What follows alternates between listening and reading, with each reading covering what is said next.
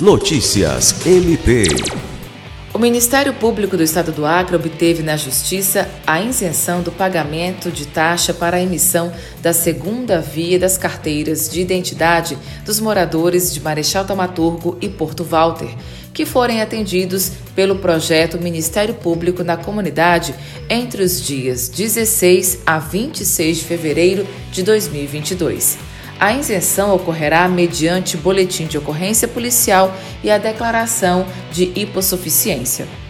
A ação civil pública com pedido de tutela de urgência assinada pelo promotor de justiça Iverson Bueno foi impetrada para garantir que o Estado assegure aos hipossuficientes, no caso concreto em razão da pobreza e da ausência de prestação de serviço, o direito à emissão da segunda via da carteira de identidade sem a obrigatoriedade do pagamento da respectiva taxa durante a ação social.